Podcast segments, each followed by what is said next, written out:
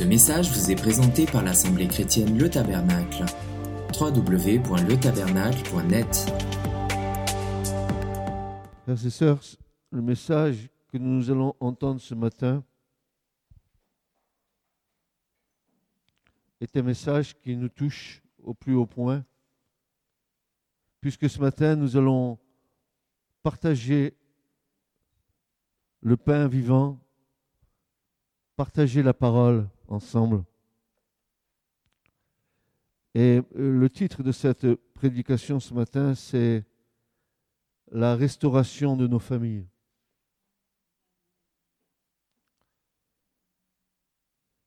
Et cette restauration de nos familles passe par un aimant essentiel pour le salut de nos familles, ça passe par la restauration des couples.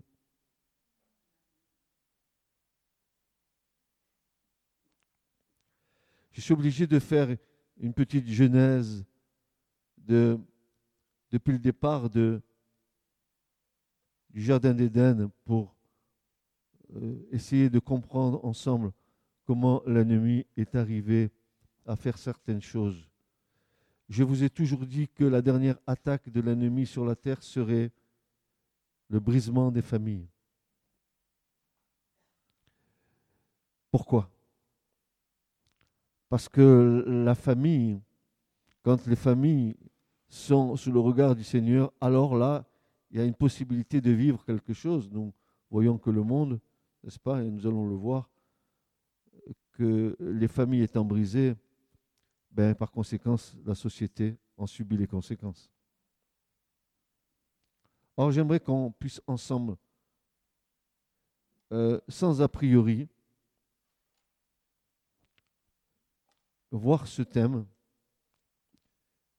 parce qu'il commencera par la restauration des couples, mais il aura une prolongation dans le sens que les couples aussi ont des enfants et comment euh, nous devons voir nos enfants dans le plan de Dieu.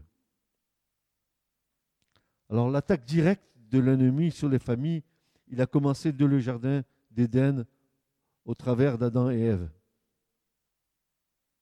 Et au fil des siècles, ces attaques ont eu un effet, un lent processus de pourrissement, de désintégration, de désagrégation des vraies valeurs familiales instituées par Dieu lui-même. Peut-être que vous n'avez pas entendu ce que je viens de dire, mais je vais le répéter. L'attaque directe de l'ennemi sur les familles a commencé dès le jardin d'Éden au travers d'Adam et Ève, et au fil des siècles, ces attaques ont eu pour effet un lent processus de pourrissement, de désintégration, de désagrégation des vraies valeurs familiales instituées par Dieu lui-même, qui est par essence notre Père céleste. Donc nous aurons au cours de ce message à revenir sur les valeurs instituées par le Seigneur lui-même et comment Dieu voit les familles. Pas comment nous les voyons, mais comment Dieu voit nos familles, selon son plan éternel. Pourquoi? Parce que Dieu est un Père. Et un jour, nous comprendrons quel est le Père, il est en haut. Et nous aurons peut-être honte de ce que nous avons été pères. C'est notre constat. Les temps modernes nous ont apporté le modernisme, ce que nous vivons. Ces temps nous ont apporté dans ce plan organisé par l'ennemi son lot de contraintes. Souvenons-nous dans les temps anciens. Et certains vont sourire. Dans les temps anciens, seul l'homme travaillait. La femme, le plus souvent, restait à la maison, s'occuper d'élever les enfants qui étaient issus du mariage. Et le travail de l'homme était suffisant pour subvenir aux besoins de la famille. Il y avait là dans ce modèle une véritable éducation des enfants dans le respect des parents. Au passage, nous allons nous souvenir, n'est-ce pas, un des commandements de Dieu quant euh, à l'éducation des enfants. Parce qu'aujourd'hui, nous sommes encore des enfants, peut-être que nous avons encore des parents. Mais voilà ce que l'Écriture va nous dire. Honore ton père et ta mère. Et afin, c'est causal, si tu honores ton père et ta mère, afin que tes jours soient prolongés sur la terre que l'Éternel ton Dieu te donne. Mais cette chose-là ne peut se bâtir au sein d'une famille que d'une famille qui est née de l'amour de Dieu. Dans le monde, les enfants n'honorent pas tellement les parents. Pourquoi? Parce que nous allons voir comment les valeurs, les vraies valeurs ont été retournées par l'ennemi. Aujourd'hui, hein, dans la, dans la création que Dieu a faite, où Dieu a donné un ordre dans la création, tout cet ordre a été chamboulé par l'ennemi. Avec bien sûr la complicité, parfois, euh, la complicité non, non réelle de l'homme. Il a été manipulé, l'homme. Et, bien souvent, on voit dans les familles la hiérarchie que Dieu a instituée complètement renversée. Euh, bien souvent, c'est les enfants qui règnent dans les maisons. Et les parents qui sont soumis aux enfants. N'est-ce pas vrai? Oh, le beau petit chérubin. Qu'est-ce que tu veux, mon fils chéri? Papa, il va te le donner. Mais non, pas papa, maman.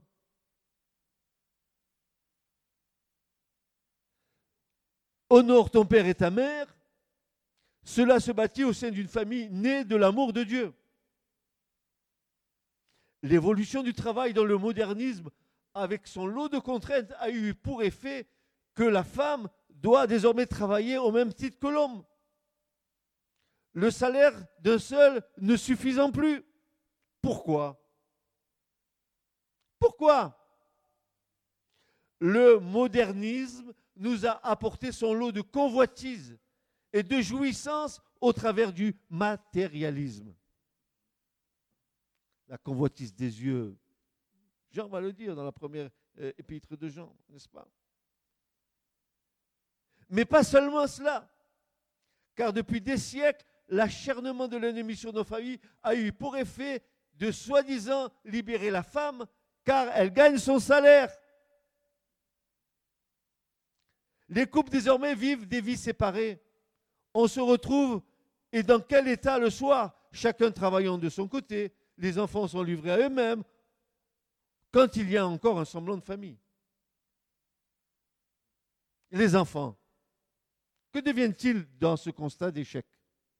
La société nous décrit la révolte des adolescents à cause de la faillite de ces soi-disant mariages dont le résultat n'est qu'un constat d'échec.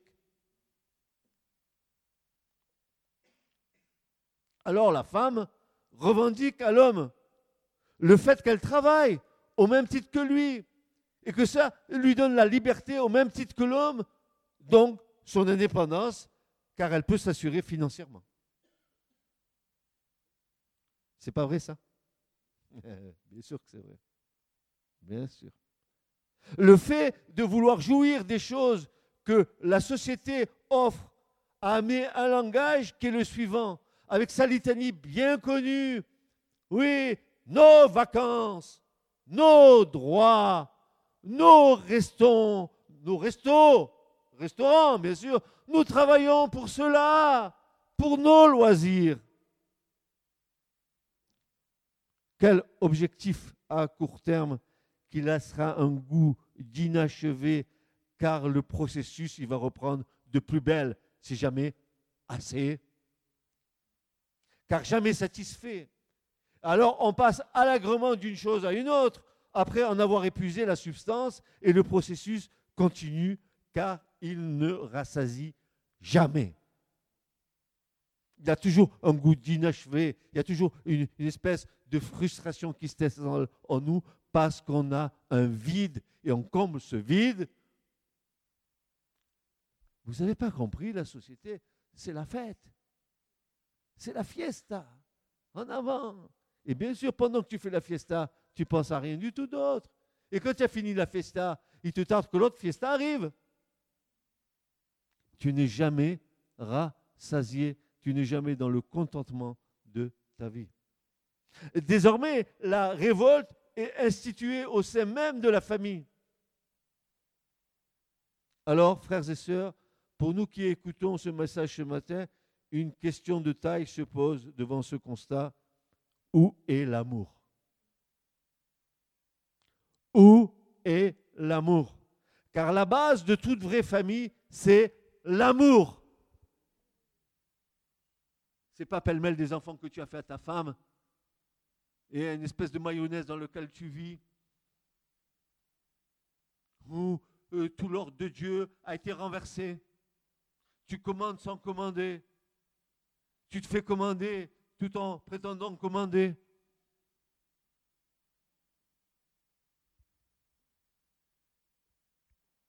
Où est l'amour? Car la base de toute vraie famille, c'est l'amour. Qui le dit? C'est Dieu qui le dit. Comment le dit-il? C'est pourquoi l'homme, oh les hommes, c'est nous, quittera son père et sa mère et s'attachera à sa femme. Le mot attaché en hébreu d'abak va dire joint ensemble et non pas séparé. Joint, vous allez voir que dans le, dans le terme, dans le Nouveau Testament, vous allez comprendre que c'est encore, il y a une notion encore plus forte que le mot hébreu. Hein. Vous allez voir que c'est encore plus fort. Ils seront une seule chair. Pourquoi? Pourquoi que Dieu que veuille que l'homme et la femme soient, fassent une seule chair? Parce que tout cela est lié à l'unité de Dieu qui est un. Le jour où vous aurez compris ça, nous aurons compris ça, nous comprendrons que nous ne pouvons pas faire ce que nous voulons dans nos maisons. Parce que tout ça, frères et sœurs, il y a un plan que Dieu a, mis dans sa parole, que nous devons comprendre, parce que euh, le mariage de l'homme et de la femme, ce que nous voyons au départ de la création, c'est en vue. C'est qu'une image de, de ce mariage de Christ avec son Église. Et tout au long de l'écriture, Dieu va affiner, n'est-ce pas, le mariage. Il va lui donner ses vraies valeurs jusqu'à ce que nous comprenions qu'à un moment donné, nous-mêmes, qui faisons partie de l'Église de Christ, nous devons nous présenter comme Dieu le veut. Pas comme nous le voulons.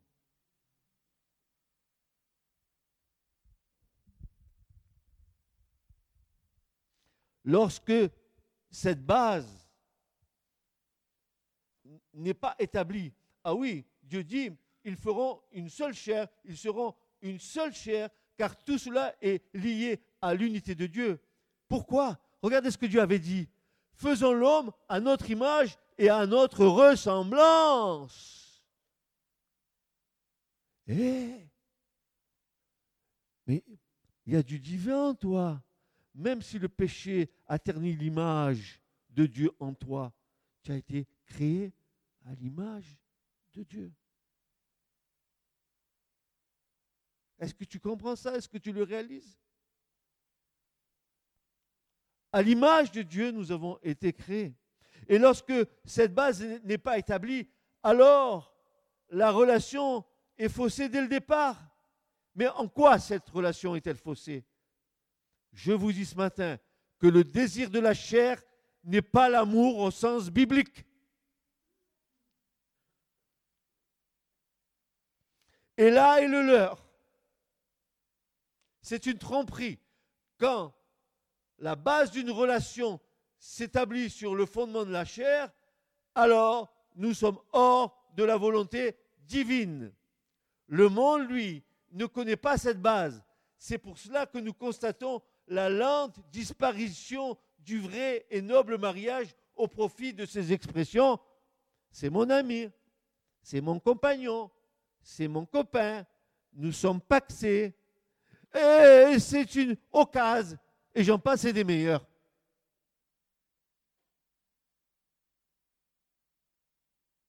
Pourquoi de telles expressions? Parce que désormais, on ne désire aucun engagement qui lie les deux parties, et pour cause, ce n'est pas le véritable amour, c'est la chair. La chair, elle veut sa liberté, alors on ne s'unit pas. La chair, elle ne veut pas être une. Pour être un, il faut avoir reçu l'Esprit de Dieu. Et le monde ne l'a pas. Voyons ce que Paul nous enseigne, frères et sœurs. Il va nous dire ceci dans 2 Corinthiens 11, 2. Frères et sœurs, il y a peu de mots dans ce verset, mais chaque mot, si nous le pesons, c'est de l'or pur. Tu écoutes Il y a peu de mots dans ce verset, mais chaque mot, il a un poids de gloire éternelle. Regardez ce que Paul dit. Car je suis jaloux à votre égard d'une jalousie de Dieu. Car je vous ai fiancé à un seul mari, pas 36, pour vous présenter au Christ comme une vierge chaste. Pof, pof, pof. Si vous voulez, on prend ce verset, on passe la nuit ensemble ici ce soir, si vous voulez. Je vais simplement sortir des mots pour en donner l'explication. Je vous ai dit, cherchez, vous trouverez. Sondez, vous trouverez. Ne vous contentez pas de votre intelligence pour sonder l'écriture. Allez vers la révélation de l'Esprit de Dieu. Frère, peu de mots dans ce verset, mais chaque mot vaut son pesant d'or pur. Le mot fiancé, ici, le verbe grec armazo signifie se joindre à quelqu'un. Mais dans le cas de Paul, il nous dit par ailleurs que celui ou, celle qui se joint au Seigneur est un seul esprit avec lui. Ah, voilà, voilà la clé. Tu ne peux te joindre à une personne que si avec cette personne, par rapport à l'écriture, si avec cette personne tu ne fais pas un seul et même esprit, il faut que l'homme et la femme soient dans le même esprit ou dans le même état d'esprit. Regardez ce que Paul va dire. 1 Corinthiens 6, verset 15 à 18.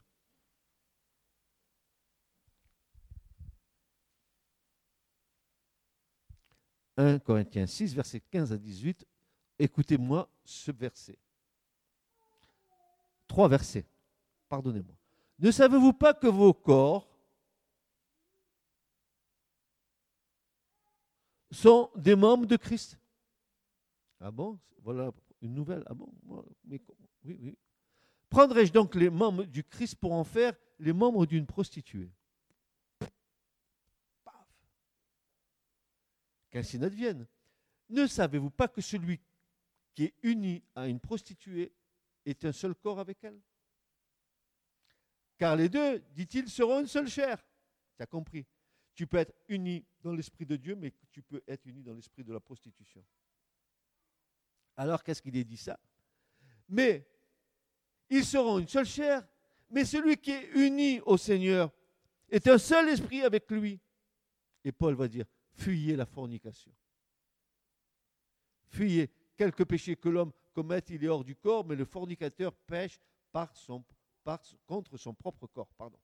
Et le mot uni, les deux fois qu'il est donné dans ce verset, uni à une prostituée ou uni au Seigneur, le verbe qui est là, le verbe grec, qui est le verbe kolao, qui veut dire se joindre, uni, il vient d'une racine grecque qui est kola. Et kola, ça veut dire que c'est une colle forte. Ça veut dire que quand tu t'unis avec le Seigneur, c'est comme si tu mettais euh, de la glu.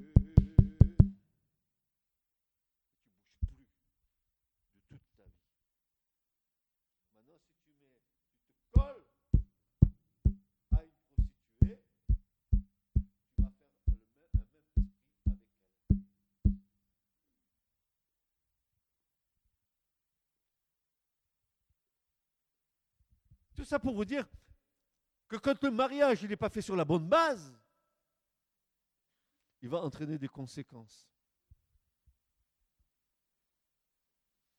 Maintenant, continuons le cheminement de ce verset. Je vous ai fiancé à un seul mari. hop, un seul mari.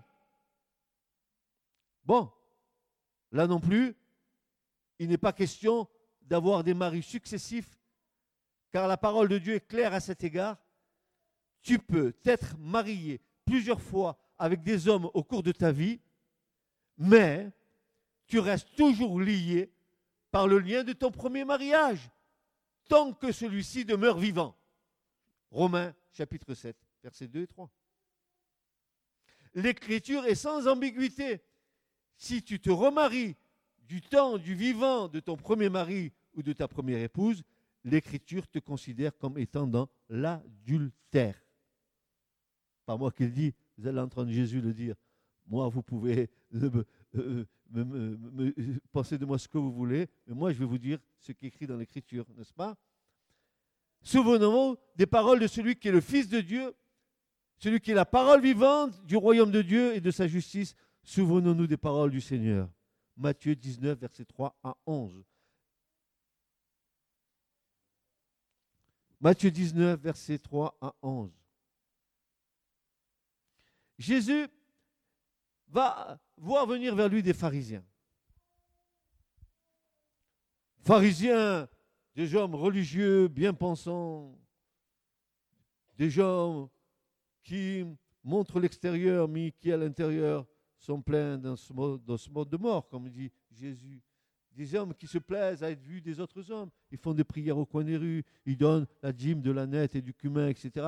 Mais Jésus préfère le publicain que le pharisien que l'homme qui, qui veut se repentir devant lui. Et les pharisiens viennent à lui pour l'éprouver. Nous allons, quand nous sommes dans cette situation où nous n'avons pas pris de position, nous sommes en train d'éprouver Jésus. Et puis voilà la question que nous allons lui poser au Seigneur.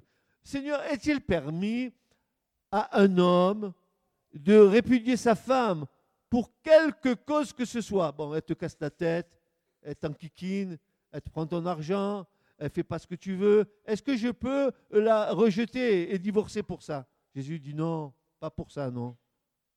On va voir la suite. Et lui répondant leur dit, n'avez-vous pas lu que celui qui les a fait dès le commencement les a fait mâle et femelle et qu'il dit, c'est pourquoi, et Jésus reprend la phrase qu'il a donnée lui-même dans la Genèse, c'est pourquoi l'homme laissera son père et sa mère et sera uni à sa femme et les deux seront une seule chair. Ainsi, ils ne sont plus deux, mais une seule chair. Ce que donc Dieu a uni, que l'homme ne le sépare pas. Et ils lui disent, ils sont têtus, hein ils veulent que Jésus leur donne raison. Parce qu'ils veulent que Jésus labellise leur position. Et Jésus va leur dire non. Il va leur dire ceci. Moïse, ils lui disent, pourquoi donc Moïse a-t-il commandé de donner une lettre de divorce et de la répudier? Mais au commencement, il n'en était pas ainsi.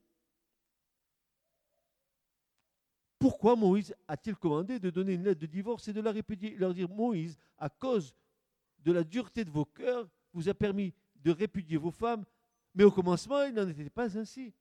Et je vous dis, dit Jésus, eh, écoutez ce que le Seigneur dit. Quiconque répudiera sa femme, non pour cause de fornication. Ça veut dire que la seule colle que Jésus voit comme étant, n'est-ce pas, une, répudiation, une séparation, un divorce, c'est la tromperie d'un mari ou d'une femme avec un autre homme. Mais pourquoi ça? Parce que Jésus ne peut pas tromper l'Église, son épouse. Ou alors tu n'as rien compris. Tu as trompé ton mari. Tu n'as rien compris. Tu as trompé ta femme. Tu rien compris. Surtout si tu es un enfant de Dieu. Alors, qu'est-ce que Jésus va leur dire? Il n'en était pas ainsi au commencement. Et je vous dis que quiconque répudiera sa femme, non pour cause de fornication, et là est l'élément principal d'une séparation du temps de Moïse, la fornication en dehors du mariage.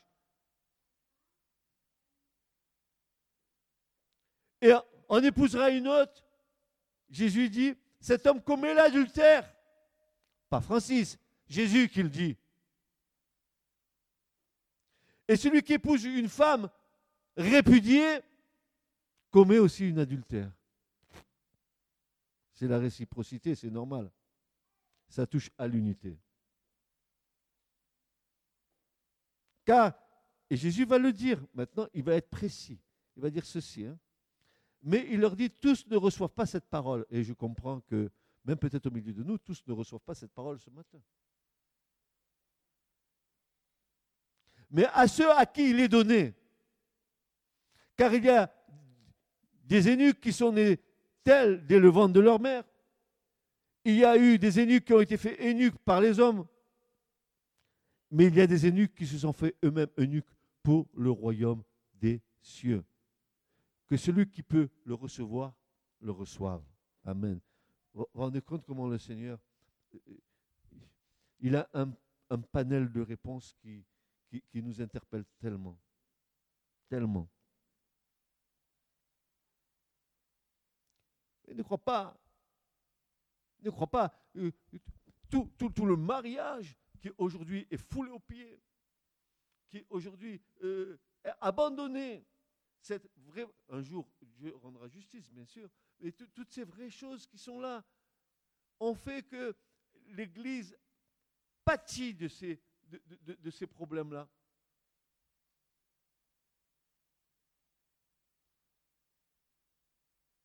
Parce que vous pouvez voir venir des gens au milieu de nous qui vivent en concubinage qui sont en état d'adultère, ils s'installent là, ils louent Dieu. Quelle honte. Mais va régler ta vie. Tu connais l'écriture, alors obéis à la parole. Et le verset va continuer. Je vous ai fiancé à un seul mari, pas à 36 maris. Hein. Et attendant, tout à l'heure, nous allons, devoir voir ce qu'est le, le vrai mariage selon Dieu. Nous allons voir est-ce que, et nous nous poserons cette question, est-ce que le mariage que les Juifs euh, euh, euh, procédaient, hein, n'est-ce pas, est-il le mariage au sens où Dieu l'entend? Et vous allez bien comprendre très très vite que le mariage juif est une image du mariage que Dieu, lui, a prévu avec son Église. C'est pour ça que nous allons voir comment un mariage juif se déroulait pour comprendre comment va se dérouler l'épousaille de Christ avec son Église.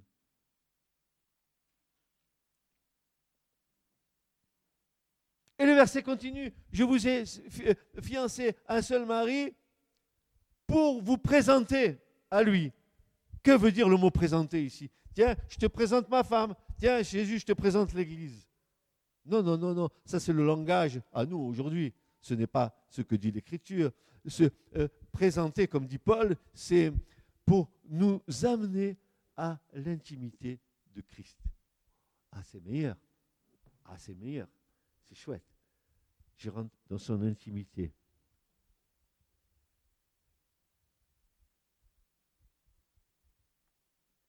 Euh, vous comprenez pourquoi, Paul dit Je suis jaloux d'une jalousie de Dieu à votre égard. Vous croyez que, que Paul était jaloux des Corinthiens? Mais pas du tout.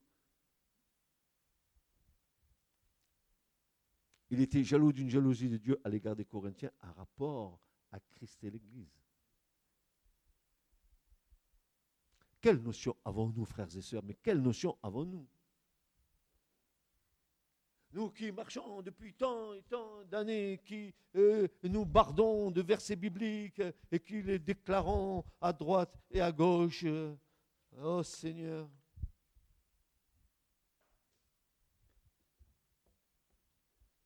au Christ pour vous présenter comment? Mais attention, comme une vierge. Une vierge, que ça veut dire vierge?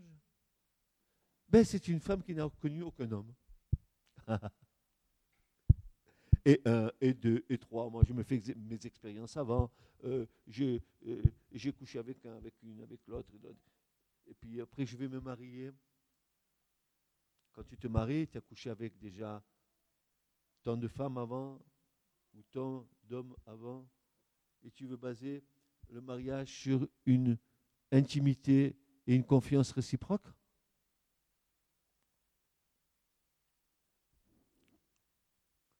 Alors, vous avez vu l'hypocrisie aujourd'hui? Non, mais je rêve. Il y a des gens qui viennent se marier, vous voyez la mariée en blanc, elle vient avec les enfants qu'elle a eus de l'homme, et elle va l'église. Je suis la Vierge sage, chaste, regardez. Quelle horreur. On ne se moque pas de Dieu. Ah, il y aura juste rétribution à tout ça. Vierge Et un, et deux, et trois. Il y en a qui tiennent la liste.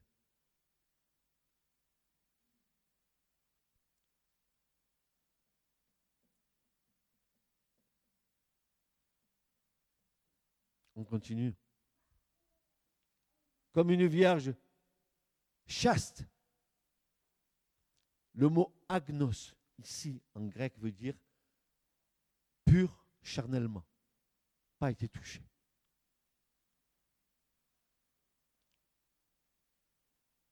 Modeste, propre, l'immaculée, comme Marie, qui n'avait point connu d'homme.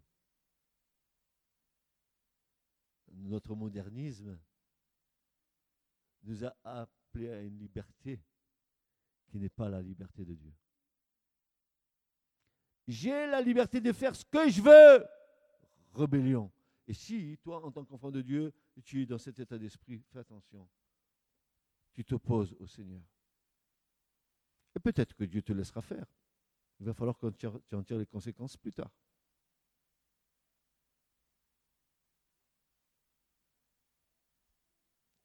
Maintenant, pourquoi les exigences du mariage sont-elles si élevées? Tout simplement parce que cela met en exergue l'union de Christ avec l'Église, sa relation avec elle. Et Paul va nous décrire cette relation. Et il va faire une comparaison entre Christ et l'Église et l'homme et la femme dans le mariage. Et voilà ce qu'il va dire Ephésiens 5, versets 22 à 33. Femme, et allez, voilà, ça y est, ça commence. Ça commence. Combien j'ai entendu de fois ici, dans ce passage, les réactions des sœurs, entre parenthèses. Femmes, soyez soumises à vos propres maris comme au Seigneur. Ah non. Non. Non. Non, non, non. Non, non, non, non, non parce que le mari est le chef de la femme. Ah non Non. C'est moi qui porte le pantalon à la maison.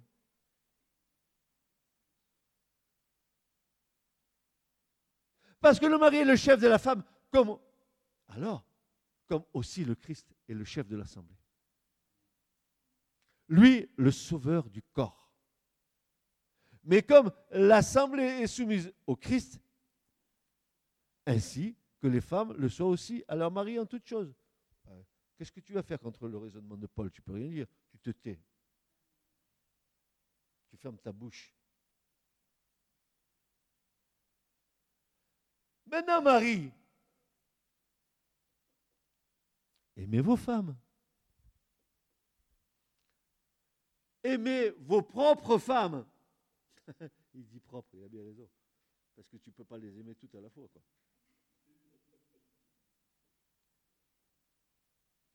Comme aussi le Christ a aimé l'assemblée et s'est livré lui-même pour elle, afin qu'il la sanctifiât en la purifiant par le lavage d'eau, par la parole, afin que lui se présentât l'assemblée à lui-même, c'est-à-dire l'Église, c'est-à-dire l'épouse glorieuse, n'ayant ni tache, ni ride, ni rien de semblable, mais afin qu'elle fût sainte et irréprochable. Peux-tu dire que ta femme est irréprochable? Ah, Seigneur. Peux-tu dire que ton mari est irréprochable? Ah, Seigneur. De même aussi, les maris, écoutez, les maris. Les maris. Les maris doivent aimer leur propre femme comme leur propre corps. Celui qui aime sa propre femme s'aime lui-même. Mais oui, c'est l'unité dans l'amour. Alors, ça ne peut pas être autrement. Ou alors on n'a rien compris. On n'a rien compris. Car personne n'a jamais haï sa propre chair, mais il la nourrit et la chérit.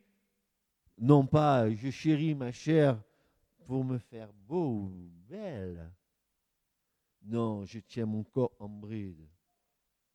Je suis agréable au Seigneur. Je mets mes membres au service de la justice de Dieu, n'est-ce pas? Hein? Alors, euh, personne n'a euh, jamais haï sa propre chair, mais il la nourrit, la chérit, comme aussi le Christ assemblé, car nous sommes membres de son corps et de sa chair et de ses os.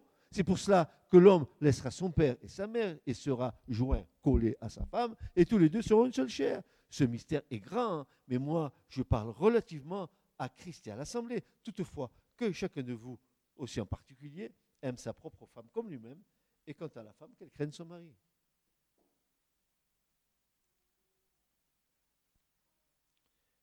Pourquoi y a-t-il un ordre dans la création de Dieu? Et cet ordre, il nous est donné. Parce que Dieu a créé dans un certain ordre. Et chacun apparaît à sa place dans l'ordre divin. Et ça, vous le trouvez dans 1 Corinthiens 11.3, où Paul va dire ceci. Il va dire, soyez mes imitateurs, dira Paul. Comme moi aussi, je le suis de Christ. Or, je vous loue de ce que vous vous souvenez de moi en toutes choses et de ce que vous gardez les enseignements comme je vous les ai donnés. Mais je veux que vous sachiez que le chef de tout homme, c'est le Christ.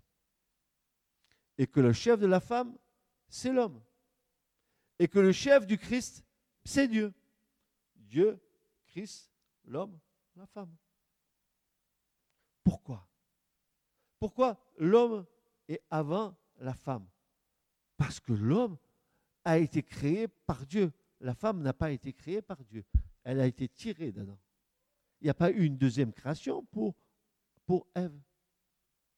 Dieu a fait bara en créant à partir du rien l'homme à son image, mais ensuite il a tiré, il a fait bana à Ève, il a tiré de son côté, exactement comme Christ à la croix a tiré de son côté percé la nouvelle Ève.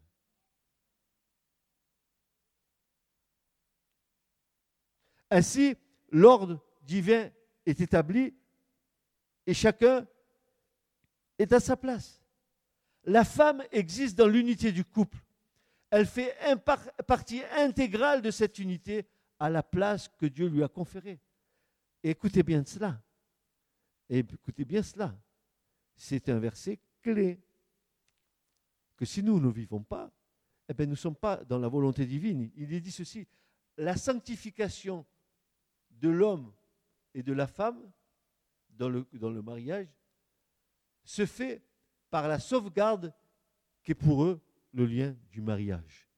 Le lien du mariage te sanctifie quand tu es dans l'unité de l'amour. Il sanctifie l'homme et il sanctifie la femme. Quand le mariage, quand il y a une, coupure entre l'homme et la femme, ben personne sanctifie l'autre, ni l'un ni l'autre. Alors un, il dira je me sanctifie, mais l'autre n'est pas sanctifié. Or, ce que Dieu veut, ce n'est pas une division. Dieu veut que nous soyons un. Mais tu ne peux pas faire un avec l'autre si tu n'aimes pas l'autre. Ou comme disent certains, je reste avec toi Hein, pour sauver les apparences. Et quand nos enfants seront adultes, on se séparera.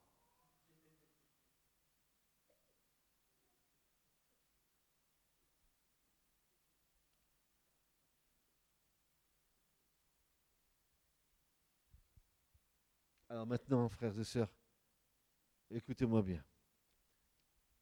Nous allons maintenant voir comment le couple juif se mariait et quelle va être l'analogie avec le mariage de Christ avec l'Église?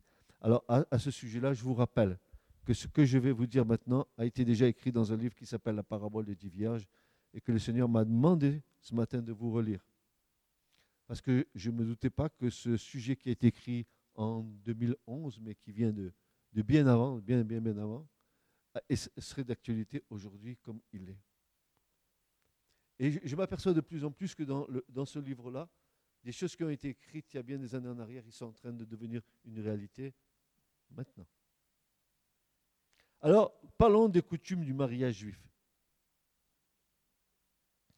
Les habitants du monde occidental moderne ne saisissent pas l'entière signification de la promesse de Jésus-Christ dans l'évangile de Jean. En effet, en faisant cela, il dressait une analogie entre l'épousaille avec l'Église et les coutumes du mariage propres aux Juifs de son époque. Ces coutumes doivent être examinées si quelqu'un veut réellement saisir la profondeur de la promesse. La première étape majeure d'un mariage juif était les fiançailles. Aujourd'hui, fiançailles. Aussitôt dit, aussitôt fait, on rentre dans la chambre. Les fiançailles, est-ce que cela existe encore? Ben, Vous comprenez, il y a une nouvelle religion qui s'appelle la laïcité. Et la laïcité, c'est la liberté. C'est le Pax. C'est l'homosexualité, le mariage homosexuel. C'est ça la laïcité, c'est la grande liberté où l'homme peut faire ce qu'il veut, plus de limites.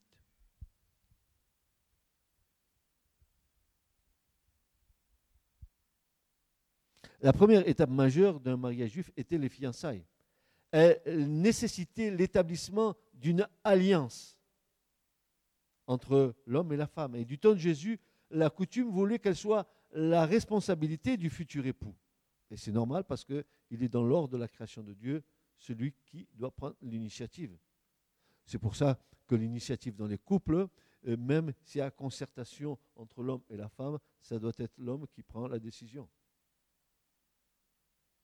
Est-ce que ça se passe comme ça dans ta maison?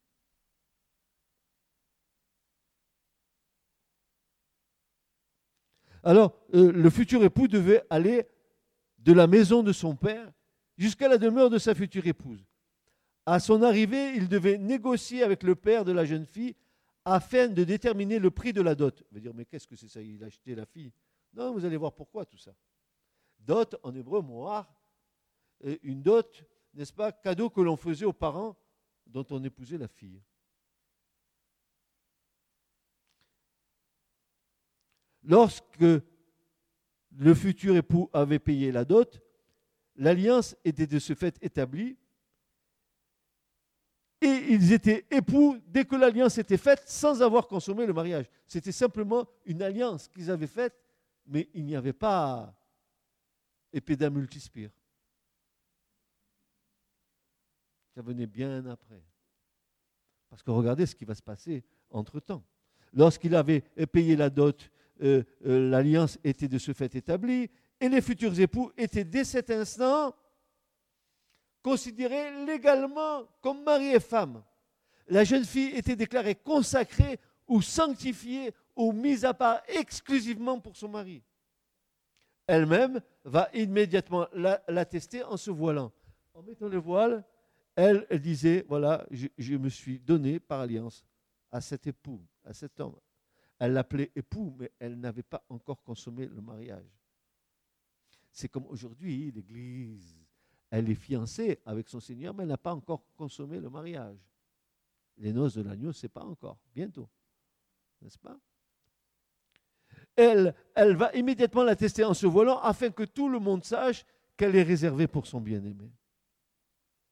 Quand, comme symbole de l'alliance qui venait d'être établie, le couple buvait une coupe de vin préalablement béni. Tout cela était scellé par un contrat de mariage qu'on appelait Ketouva, ce qui est écrit, n'est-ce pas Ce document montrait la bonne volonté de l'époux à pourvoir aux besoins de son épouse et décliner les termes du contrat par lesquels il s'engageait par mariage avec elle. Mais le monde le fait ça. Hein Hein, tu te maries, il va falloir que tu subviennes aux besoins de ton épouse, il, va falloir que tu subviennes euh, euh, euh, aux, besoins matériels de la maison, il va falloir que tu fasses que tu fasses ça, que tu fasses l'autre, etc., etc. Vous dites oui, oui, ok, six mois après on divorce. Tu as fait jurer les gens, tu les as engagés. Pourquoi faire?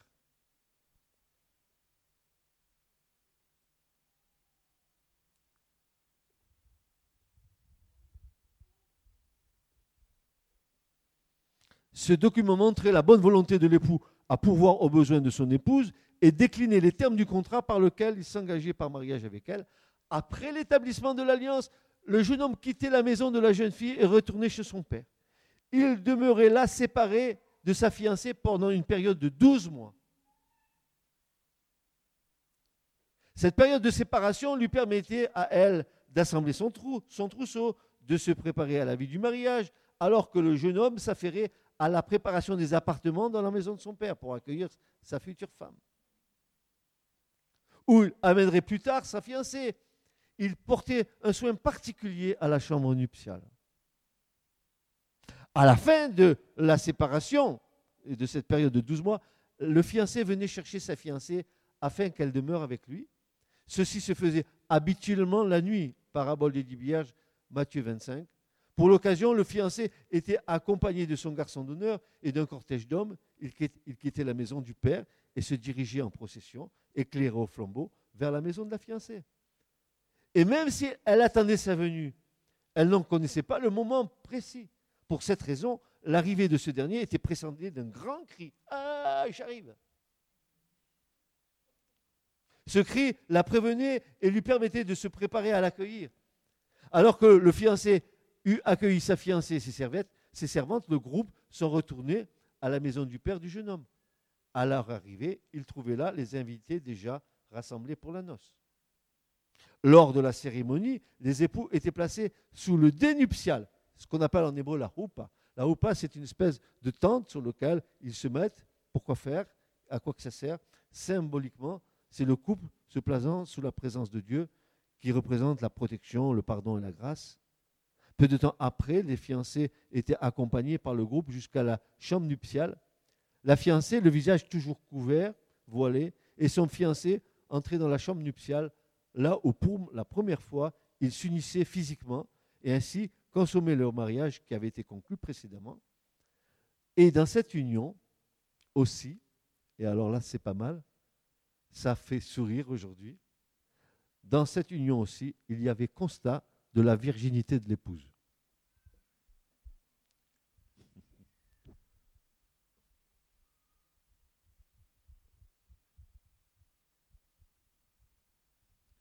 Même l'Écriture nous décrit la chose.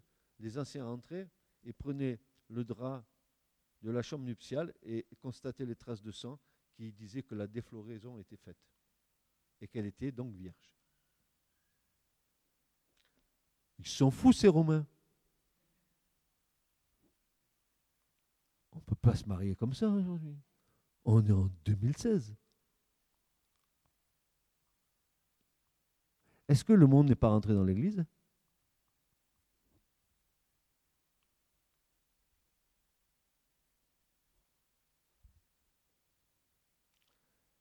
La consommation du mariage étant accomplie, le fiancé l'annonçait aux membres du groupe qui attendaient à l'extérieur de la chambre nuptiale. Ces derniers l'annonçaient aussi aux autres invités. Recevant dans la joie cette bonne nouvelle, ils festoyaient sept jours durant. Jésus a, festoyé pendant sept jours hein, au mariage à Cana, n'est-ce pas? Tout au long de ces sept jours de festivités, appelés parfois les sept jours de la Houpa, l'épouse demeurait cachée dans la chambre nuptiale. Au thème de ces sept jours, l'époux invitait son épouse hors de la chambre son voile maintenant enlevé, afin que tous voient de leurs yeux la beauté de sa bien-aimée. Alors maintenant, qu'est-ce que cela a à voir avec Christ et l'Église? Est-ce que ce mariage à la juive là que nous avons a-t-il un rapport avec Christ et l'Église? Eh bien, vous allez voir, au point et à la virgule, c'est pareil.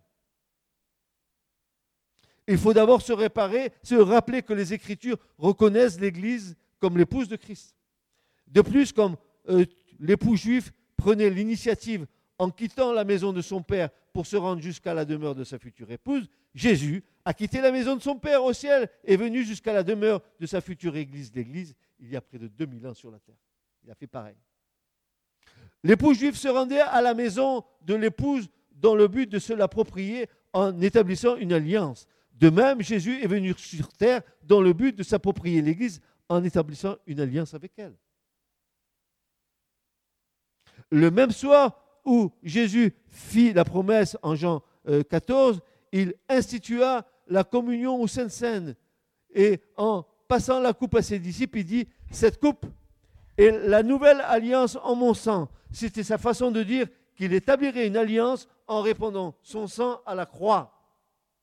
Parallèlement à la coutume qui voulait que l'époux juif paye un prix pour s'approprier son épouse, Jésus a payé le prix exigé pour acquérir son épouse, l'Église. C'est par son propre sang.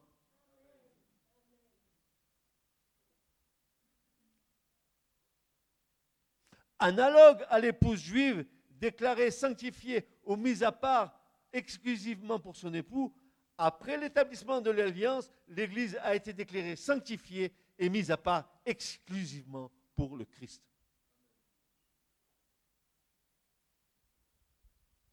Vous voyez que l'analogie est, est frappante. Tout comme l'époux juif, après avoir établi la nouvelle alliance, laissait la demeure de son épouse légalement acquise pour retourner à la maison de son père, Jésus, après avoir établi la nouvelle alliance, a quitté la terre, la demeure de l'Église, et suite à la résurrection d'entre les morts, il est retourné à la maison du Père dans le ciel. Et la période de séparation entre les époux correspond à la période de séparation de Christ avec l'Église. L'Église vit présentement cette période de séparation qui dure depuis 2000 ans. Mais pour Dieu, un jour n'est-il pas comme mille ans? Parallèlement à la coutume de l'époux juif qui préparait le logement pour son épouse dans la maison de son père, pendant la période de séparation, le Christ travaille depuis son départ à la préparation du logement pour l'Église dans la maison de son Père au ciel. Et pendant la période de sa séparation avec son épouse, tout comme l'homme juif venait chercher son épouse afin qu'elle vive avec lui à la fin de cette période de séparation, le Christ reviendra pour prendre l'Église afin qu'elle vive avec lui à la fin de la période de séparation. L'époux, accompagné d'un cortège d'hommes, partait la maison de son père pour aller chercher son épouse là où elle demeurait. Il en sera ainsi pour le Christ. Il viendra de la maison de son père au ciel, accompagné d'une escorte d'anges pour chercher son église et l'amener dans la demeure qu'il lui a préparée chez son père. Exactement pareil. Exactement pareil.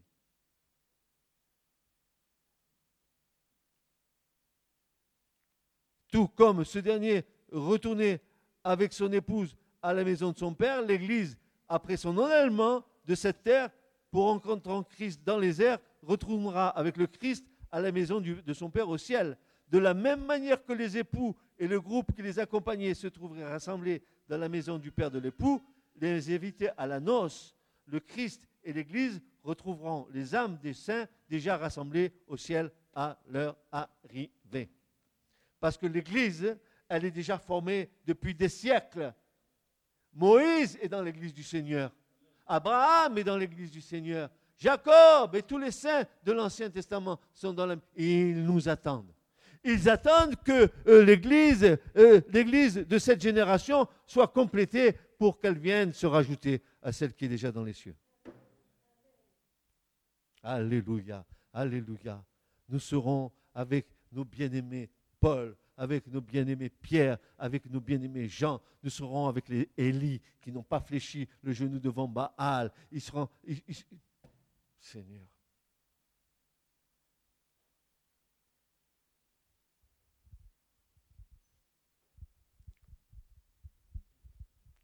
Permettez-moi, je vais boire, j'ai la gorge sèche.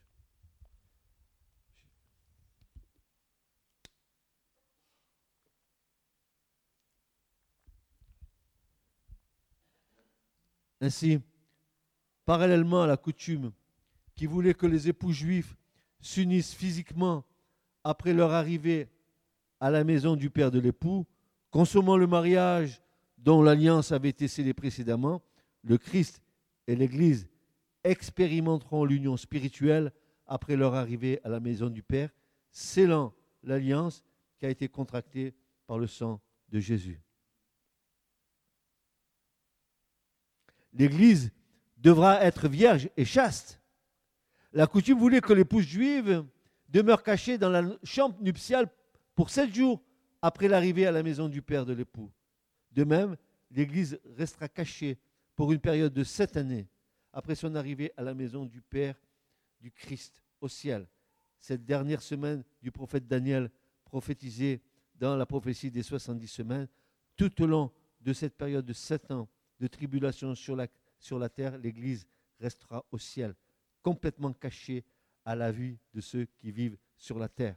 Comme l'époux juif qui amenait son épouse sans voile de la chambre nuptiale vers les invités à la fête du mariage, à la fin de la période de sept jours, afin que tous la voient, de même, le Christ amènera avec lui l'Église hors du ciel lors de sa seconde venue, à la fin de, de ces sept années de tribulation, afin que les vivants la voient et qu'ils reconnaissent qu'elle est la vraie Église. Ainsi en est-il de l'union de Christ avec son Église? Le sujet, frères et sœurs, n'est pas épuisé. Nous continuerons ce sujet euh, à explorer, n'est-ce pas, avec l'aide du Saint-Esprit, tout le chemin de, lumière qui nous conduisent à l'union parfaite avec Christ. Et nous continuerons pour que la restauration de nos familles soit complète.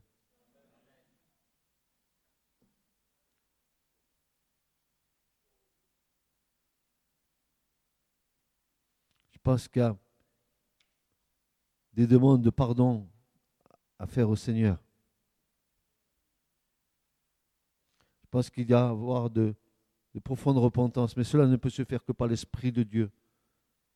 Et si ton cœur est ouvert à être agréable à Dieu,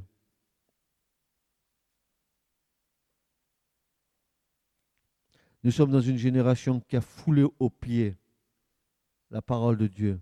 Mais la parole de Dieu, elle vit éternellement. Elle ne disparaîtra jamais parce que la parole de Dieu, c'est Christ. C'est la même race, c'est la parole incarnée, c'est le Verbe. Incarné, mais aussi incréé, qui existe que par lui-même. Il est Dieu. Et c'est pour cela, frères et sœurs, que nous devons prendre au sérieux le fait que l'Église, n'est-ce pas, ait reçu ces enseignements tellement précieux. Ne, ne les regardons pas comme ayant, étant une connaissance, mais vivons-les. Vivons-les.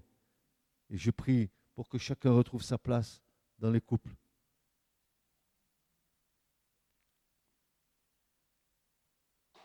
Dieu, le Père, Christ, l'homme, la femme. Ainsi, quand la création de Dieu est dans l'ordre, Dieu peut se réjouir. Sinon, pour nous, des combats nous attendent, de toutes sortes de combats. Je crois qu'on devrait mettre toutes nos forces à mettre en pratique réellement ce, verset de l'Écriture qui dit, si tu crois, toi et toute ta famille sera sauvée. Mais pour qu'il y ait un salut dans nos familles, il faut que nous rétablissions l'ordre de Dieu dans nos maisons. Nous ne pouvons pas prétendre servir Dieu si nous ne sommes pas irréprochables dans nos maisons. Vous avez vu les versets que nous avons lus les semaines d'avant? Il faut que nous soyons comme ça devant Dieu, irréprochables. Afin que nous soyons agréables à Dieu. Et afin que nous ayons cette assurance que nous entretenons dans l'espérance de notre enlèvement auprès de lui. Amen. Ce message vous a été présenté par l'Assemblée chrétienne Le Tabernacle. www.letabernacle.net